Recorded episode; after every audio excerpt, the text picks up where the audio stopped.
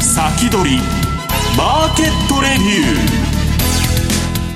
こんにちは石原潤です。リスナーの皆さんこんにちは。津田まりなです。この時間は楽天証券プレゼンツ先取りマーケットレビューをお送りしていきます。改めましてパーソナリティは現役ファンドマネージャー石原潤さんです。こんにちは、はい、こんにちは。よろしくお願いします。それでは本日のゲストご紹介しましょう。ゲストは楽天証券経済研究所チーフアナリストの今中康夫さんです。こんにちは。こんにちは。今中です。よろしくお願いします。今中さんお久しぶりですよね。そうですよ本当に、今日はいろいろ聞いてみたいな。はいじっくり伺っていきましょう、はい、さて今日29日水曜日の東京株式市場で日経平均株価は5営業日ぶりに反落し244円87銭安の2万6804円60銭で終えました。今中さん足元どうご覧になってますか、はい、はいえー、っとですね、あの金利ですね、アメリカの金利が上下、えー、するたびに上がったり下がったりするということであろうと。であの足元のですね業績だけを見るとですねあの半導体株について見るとずいぶん安くなってます、はい、えー、もう PR が20倍割れ、えー、続出。で日本の半導体製造装置メーカーの PR に至っては10倍前後という状態ですね。なんで、えー、買い材料が見つかれば上がると。いうことなんですけども、はい、えー、調子よく上がるかなと思っていると金利が上がっていくと、で、えー、景気がこれから悪くなりますという断言する人たちがわやわや出てきて結局下がってしまうと。だけど今アメリカの方ではね、早期利上げ打ち止め観測みたいなのが出てきてるじゃないですか、えーえー、まあだからそこら辺の兼ね合いだと思うんですよね。結局その金利のですねこれちょっと資料あの持ってきたんで、あ、えー、資料じゃあこの後のコーナーでね じっくりと、えー、はい見ながらお話を伺っていこうと思います。今日もよろしくお願いします、はい、よろしくお願いします。さてこの番組は YouTube ライブでも同時配信しています。動画配信についてはラジオ日経番組サイトからご覧いただけます。また番組ホームページからは随時質問などを受け付けています。番組宛てメール送信フォームからお寄せくださいそれでは番組進めてまいりましょう。この番組は楽天証券の提供でお送りします。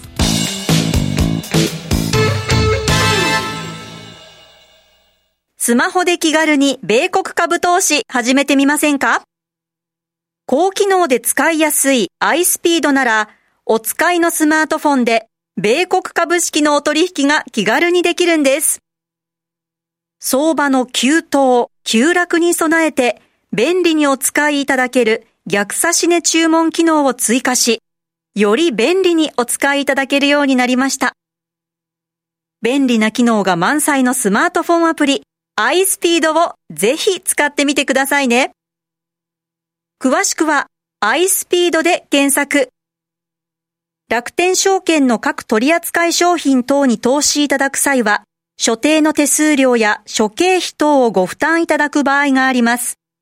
また、各取扱商品等は価格の変動等によって損失が生じる恐れがあります。投資にかかる手数料等及びリスクについては、楽天証券ウェブサイトの投資にかかる手数料等及びリスクページや、契約締結前交付書面等をよくお読みになり、内容について十分にご理解ください。金融商品取引業者、関東財務局長、金賞第195号楽天証券株式会社ウィークリーマーケットレビュー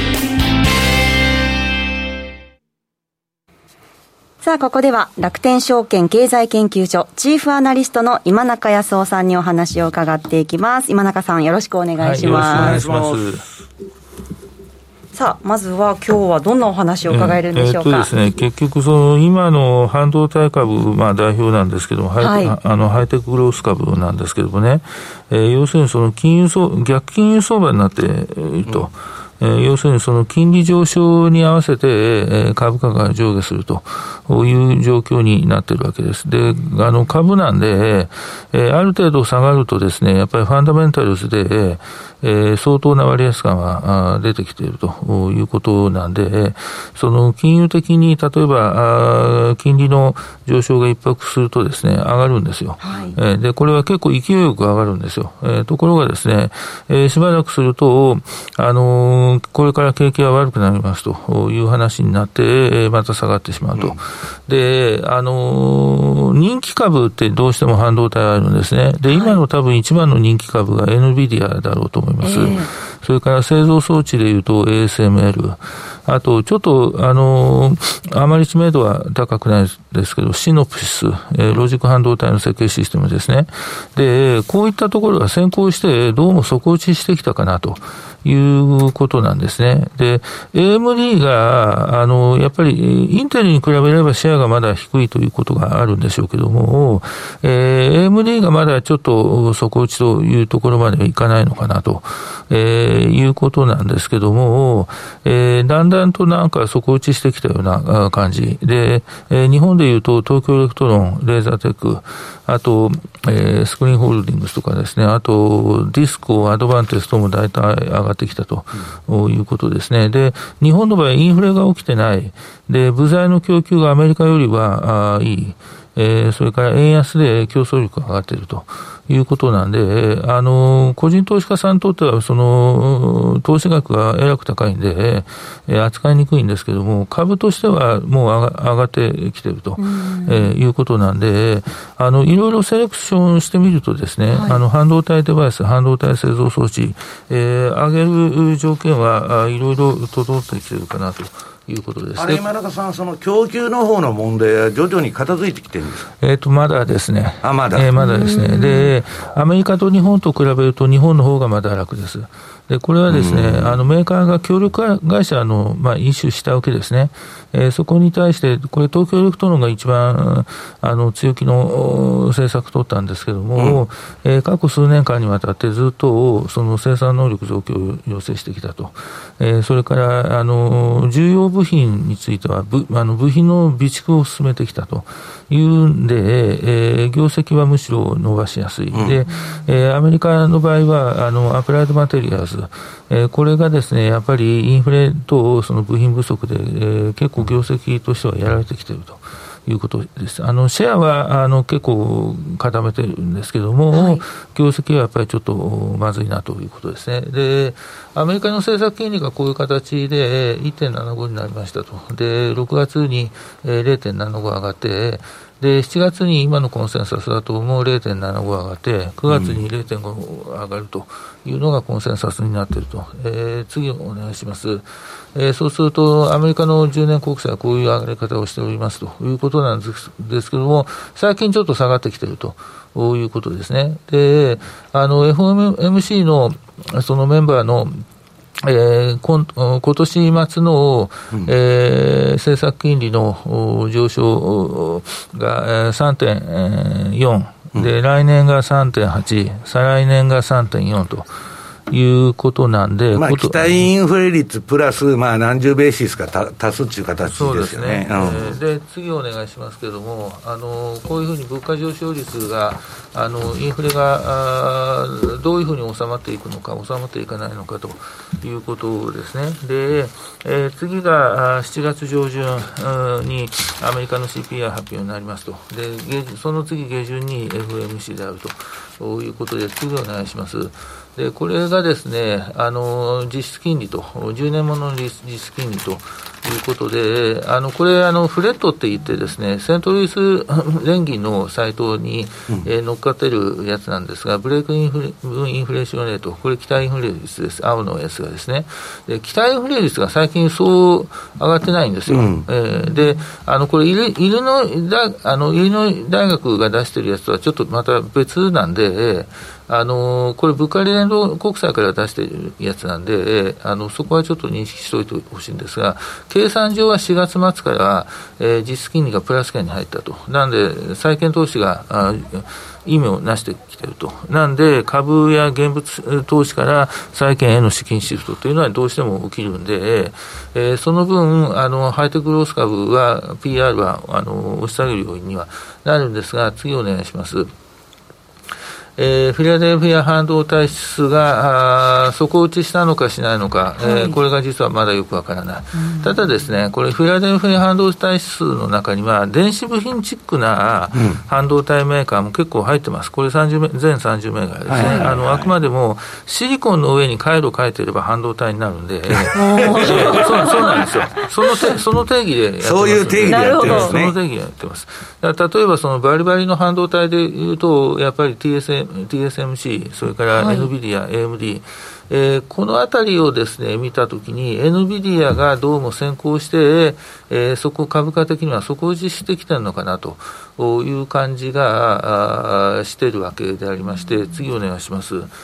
で、スケジュールを見たときに、えー、7月13日に、C、アメリカの CPI、6月分が発表になりますと。で、その次、26、27日に FMC。で、8月10日に7月分の CPI で、えー、9月13日にまた CPI が発表されて、20、21に、えー、FMC ということで、えー、その間、この4、6月、それから5月から7月までの3か月決算が順次発表になりますと。ということなんで、ことこの7月が重要な天気になるかもしれないなと、えー、私は上がる天気になるんじゃないかなと思ってるんですけども、はい、下がることもありますということで。す。そうですよね、えー、で、ファンダメンタル見てみると、次お願いしたいんですが、はい、えー、これが3か月移動平均の世界半導体出荷金額であります。えー、実はですね、ちょっと頭打ち傾向が出てます。それはなぜかというと、次お願いします。えー、これが単月ベースの表なんですけども、えー、次お願いします。はい、単月ベースなんですが、この真ん中の前年比を見ていただくと、ヨーロッパとアジア太平洋が一桁に鈍化しているということです。これも理由は明らかで、ヨーロッパはウクライナ戦争で、えー、景気が悪化している。それからアジア太平洋は、えー、3月の下旬から3月28日からですね、うん、えー、5月末まで、えー、上海のロックダウンがあったということです。えー、上海の工場と半導体工場、それから半導体のユーザー工場と中国全域、それから東南アジアの各々半導体、前工程、後工程、それからユーザーの組み立て工程、全部サプライチェーン一緒ですんで、えー、これが連動してますということになります。で、えー、これは不景気の話ではありませんということです。物がないということですあの、要するに工場が動かないんです、ロックダウンロックダウンで。はい、えー、物が動きませんということですね。で、えー、問題は、5月は、5月も鈍化です。問題は6月に果たして回復するのかどうか。これ、今中さんね、今だからみんな取り合いじゃないですか。え値段はかなり上がってるんですか？えっ、ー、とね、値段は、えー、減価償却分は上がってます。大型設備投資を、あの、TSMC がやってますから、減価償却分は上がって、そかつ、プラスアルファも上がってますと。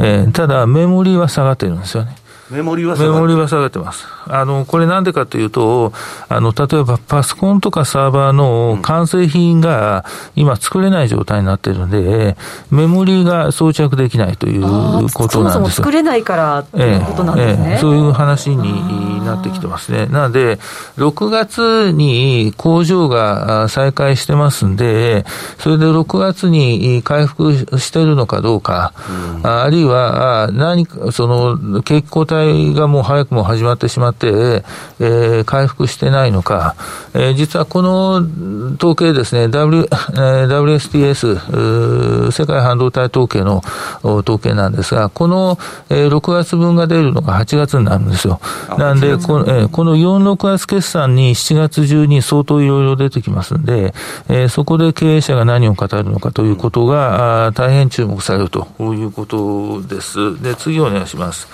でですね、TSMC を見ると、実は順当に上がっているというよりも、ガンガン上がっていると。いうことですね。これ5月が前年比65.3%増の過去最高と いうことであります。で、この売上の半分が、はい、7ナノ、5ナノです。で、えー、この下半期から、えー、3ナノが加わるということです。で、残りは汎用半導体ということになるんですが、結局ですね、TSMC というのは各業態業界のトップクラスの会社を顧客化してますんで、うんはい、やっぱり強い会社ばっかりですから、こういうふうに伸びていくと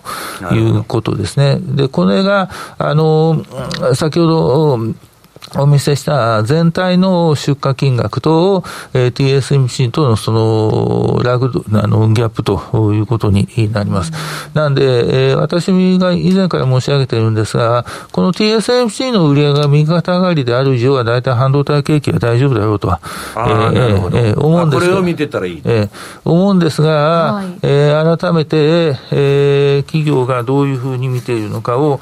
知りたいなというのが本音であります。で、次をお願いします。で、半導体、あの、D ラムのですね、スポット市況がこういうふうになだらかに下落してきているということで、まあ、パソコンが、パソコンの汎用品が今、スローダウンしてきていると。はい、で、あの、スマートフォンも汎用品がミッドレンジから下がスローダウンしてきていると。サーバーもちょっと怪しいという話まで今出てきてる、えー、いう話が出てきている。で、次お願いします。で、その、大内価格もですね、こういうふうにちょっと下がってきているということなんですよ。ただですね、これは先ほど申し上げたように、その、一時的にこれロックダウンの影響が出ているのかもしれませんので、え実はこの今週の30日、日本時間でいうと7月1日の早朝ですが、マイクロンテクノロジーの決算が出るということで、そこで何を語るのか、実は D ラムというのはですね、その品種によって結構単価が違うんで、うん。あの、ハイエンド品って今、その、例えばゲーミング PC とかですね、画像処理用 PC の高い PC に、あの、DDR5 の規格を使ったやつがもうどんどん出ていってますんで、はい、それやっぱり単価高いんですよね、うん、で。そういうものにシフトしているんだったら大丈夫なのかなと。いうのが、前の3ヶ月決算までのマイクロの結論だったんで、この5月までの3ヶ月決算で、一体どういうふうになっているのかということですね。今、パソコンはそんなに売れてないということなんですかえっとね、うん、高級品は売れてるんですが、高級品だけ売れてる。ええっと、汎用品があまり売れてない。それはあの例の在宅勤務とかそういうのが一応コロナ明けで終わっちゃったとですか一巡したということですね。これがですね、あの、AMD の IR デーの時に、経営者から、CEO から、あまりその、えっ、ー、と、ミントレンチの汎用品の PC については、あまり期待しないでくれと、こういう話がありましたね。なるほど。えー、で、次お願いします。これが、あの、難度型フラッシュメモリーなんですが、こっちの方は横ばいということです。でそれとですね、え次お願いします。この日本製半導体製造装置の販売高、これ過去最高水準なんですが、次、え次お願いします。これもですね、4月、5月と横ばいになって、前年比で横ばいになってるんですよ。はい、これはもうおそらく、あの、あれです、あの、中国ですね。えー、ロックダウンの、ロックダウンの影響は多分あるだろうと思います。なんで、ここがですね、えー、6月にどういう状況になるのかが一つの注目点なんですよ。はい、6月も横ばいだったら、なんかこれ、えー、おかしなもん起きてるかもしれませんと、いうことです。えー、はいで、えー、ちょっと個別の企業を振り返ってみますと、次お願いします。あの、これがデバイスの売上高、インテル、AMD、NVIDIA、それから、あの、TSMC のハイパフォーマンスコンピューティング向け、要するにパソコンとかサーバー、ゲーム機向けですね。はい、えー、これのドルベースの売上を並べてみたものです。はい、で、AMD と NVIDIA は、TSMC に主力品種を発注してますんで、えー、やっぱり TSMC の生産能力増強がもうもろに売上の伸びに、えー、かあの寄与していると。で、インテルは相変わらずですと。これ、はい、インテルの場合ですね、1年前に、あの、風紀発生メモリの事業があったんですが、これを売却してます。で、これ除くと1%強の伸びなんですが、結局まだ伸びていませんということです。で、AMD はザイリンクスの買収がありましたんで、伸びが高くなっているんですが、1、3月ですね。これ除くと大体50%強の伸びと。いうことになります。まあ、依然として高い伸びになっているということでですね、インテルの、えー、まず7ナノ工場の、えー、稼働が開始されるのがおそらく2023年に入ってからです。23年後半かもしれません。で、それまでにですね、AMD プラスインテルが、あの、NVIDIA この調子で伸びていったときに、はい、インテルは本当にこれ自社の、えー、シェアを守り通すことができるのかっていうのは、やっぱりちょっと問題になってきますね、これだとですね。で、次お願いします。で、これが、あの、かける86系の CPU のシェアです。これ、あの、CPU の全有数を、えー、総合してみたやつです。当然、パソコン、サーバー、えー、それから、えー、っとですね、ゲーム機向けも、あの、カスタマイズしてるやつは全部入っているということです。はい、そうすると、AMD 対インテルでいうと、やっぱりインテルずっと、えー、巻き越しているということになります。それから次お願いします。で、これが、G、あの、GPU ですね。GPU はもうとにかく圧倒的に NVIDIA が大きいと。はい、一人勝ちみたいな、ね、本当にすごいですね。あのデータセンター向けの AI 制御駆動用の GPU になると、もうほぼほぼ独壇場ですね。これね、今中さんの見方の中では、インテル予想以上に足踏みという感じなんです。かえっとですね、結局今、生産力が、その10ナノとその前の14ナノぐらいだったと思いますけども、そこに頼り切ってる状態になるんで、まあ、れ、だから社長交代して、ちょっと躍進するかっていう感じだったんだけど、今のところさほどでもないって感じえっと、要するに、7ナノの新工場の稼働が今、うまくはいってるんですが、うん、あの量産開始が23年に入ってから、来年なんですよ。うん、それまでは既存の10ナノと12、14ぐらいですかね、うん、それでしのぐしかないと、結局現状維持と。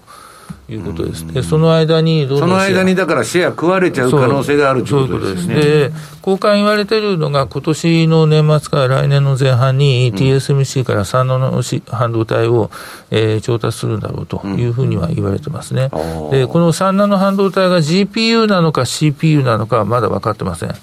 はい、えー、GPU の調達をやる場合もありますと、えー、いうことです。はい、で次お願いします。えーと、これ、半導体の設備投資ですけれども、やっぱり今回のですね、その毎回毎回そうなんですけれども、やっぱり TSMC、インテル、それからサムスンが設備投資どう考えているのか、上乗せなのか、えー、現状維持なのか、計画通りなのか、あるいは下方修正するのか、もうここはやっぱりピリピリピリピリしとくしか、えー、ないわけでありまして、えー、ここはもう注目しとくしかないということであります。それから次お願いします。ということで、これ決算スケジュール、ちょっと細かい字で恐縮なんですが、えー、実質的にはこと今月6月30日のマイクロンから、はい、えー、スタートと、で、7月14日に TSMC がございまして、えーえー、20日ですね、えー、そう、20日に ASMC、ASML があって、はい、テスラがあって、その次に21日にディスコがあって、えー、あと26日にテラダイン、マイクロソフト、アルアルアルファベット、アップルと、まあ、あの 大手の IT の、IT の大手というのは半導体の大口ユーザーなんで、はい、ここがどういう設備投資をやってくるかというのは、やっぱり非常に重要な、えー、ポイントになってまいりますということです。で、えー、あと、27日にクアルコム、ラムリサーチ、スクリーン、その次の日にインテルアドバンテスト、KLA と。えー、ありまして、8月に入ってレーザーテックがあって、8月24日 NVIDIA と、はい、まあ、これが、えー、今シーズンどういうことに、えー、今節の、えー、計算発表ということでございまして、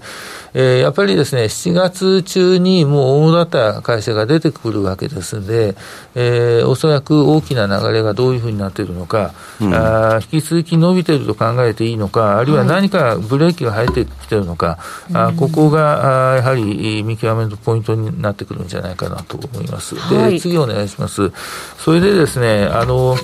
現状、はっきり言って今、エコノミストが言っているのが、えー、来年は景気後退だと、うん、今のその利上げの ペ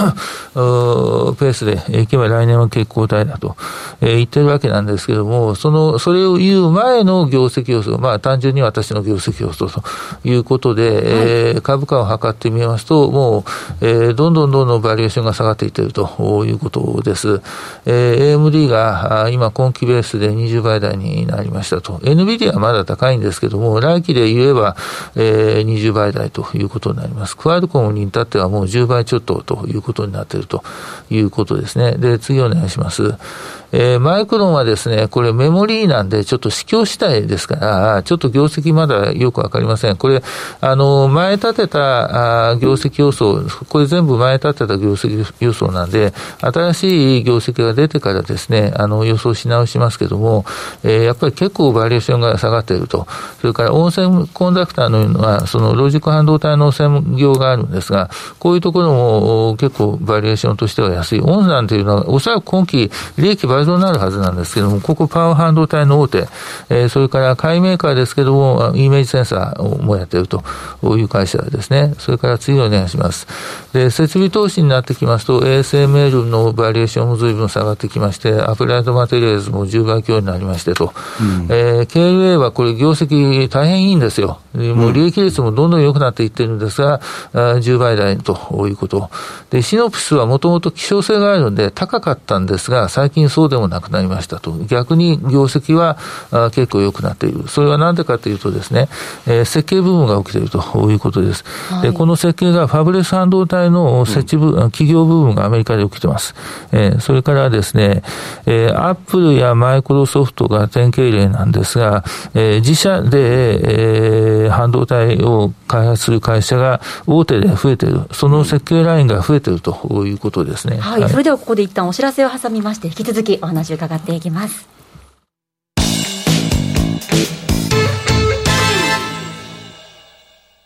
米国株は一株から取引可能。誰もが知っている有名企業でも数千円や1万円前後で投資できるところがあるんです。楽天証券にすでに口座をお持ちなら、特別な手続き不要で、そのまますぐに米国株のお取引ができます。しかも取引手数料は税込みで約定代金の0.495%。最低取引手数料はなんと0円。取引手数料の上限は税込み22米ドルと決まっているので、高額取引も安心です。またスマートフォン用アプリ iSpeed でも米国株取引が可能。いつでも気軽にお取引いただけます。詳しくは楽天証券米国株で検索。楽天証券の各取扱商品等に投資いただく際は、所定の手数料や諸経費等をご負担いただく場合があります。また、各取扱商品等は価格の変動等によって損失が生じる恐れがあります。投資にかかる手数料等及びリスクについては、楽天証券ウェブサイトの投資にかかる手数料等及びリスクページや契約締結前交付書面等をよくお読みになり、内容について十分にご理解ください。金融商品取引業者、関東財務局長、金賞第195号、楽天証券株式会社、さあということであっという間にお別れの時間が近づいてきてしまいました。今中さんのお話途中になってしまったのでこの後 YouTube ライブでの延長配信でもねたっぷりと伺っていきたいと思うんですけど、ここで石原さん、はい、お知らせがあるんですよね。あの7月9日に楽天さんの周年、えー、セミナーでですね、はい。えー、エミン・ユルマーズさんと、えー、対談のセミナーをやりますんで、はい。えー、皆さんぜひあの参加してくださいとはい楽天証券サービス開始23周年記念のオンラインセミナーということです。7月9日土曜日朝10時スタートです、はい、石原さんどんなお話が？13時20分なんですけど、はい、いや、まあ別にもう、えー、エミンさんといつでもぶっつけ本番でやってるんで、はい、何やるかあのやるまでわからないんですけど。はい楽しみにしております、えー、皆様ぜひご参加ください。以上セミナーのお知らせでしたさて来週は楽天証券武田則孝さんをゲストにお迎えして FX 特集でお送りします。来週もお楽しみに。そしてこの後は YouTube ライブでの延長配信です。引き続きお付き合いください。ここまでは現役ファンドマネージャー石原潤さん楽天証券今中康夫さんでした。どうもありがとうございました。ありがとうございました。この番組は楽天証券の提供でお送りしました